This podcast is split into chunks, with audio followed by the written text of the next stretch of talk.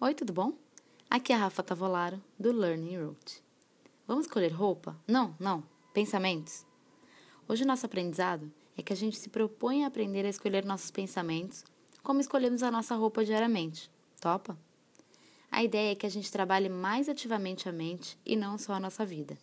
A ideia é parar de tentar uma constância de atitudes moldadas e se entregar, mas com cautela a gente vai ter que saber separar o que é o ego falando e o que é a gente mesmo falando.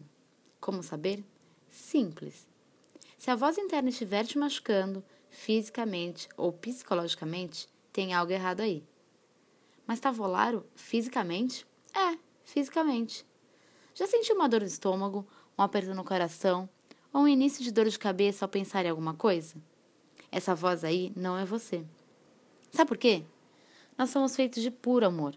Então não tenho por que ter algo que nos destrua por dentro. Mas, Savolaro, não consigo tirar alguns pensamentos da minha mente.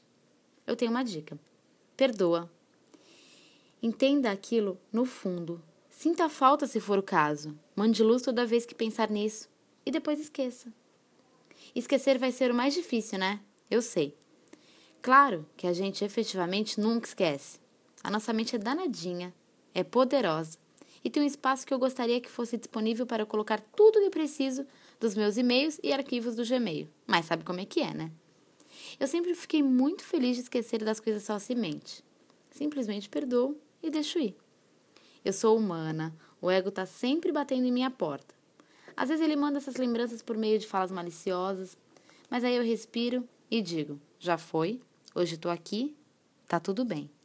E sabe por que eu exercito isso? Porque limpar espaço na mente, um espaço de amargura, de tristeza, de ressentimento, dá entrada para uma coisa bem melhor. Você sabe o que o universo faz com essa abertura? Esse espaço dentro da gente? É preenchido com mais amor do que pode imaginar. Exercite fechar as comportas da sua cabecinha para essa água envenenada, que é o ego na gente. Seleciono, perdoo e deixo ir.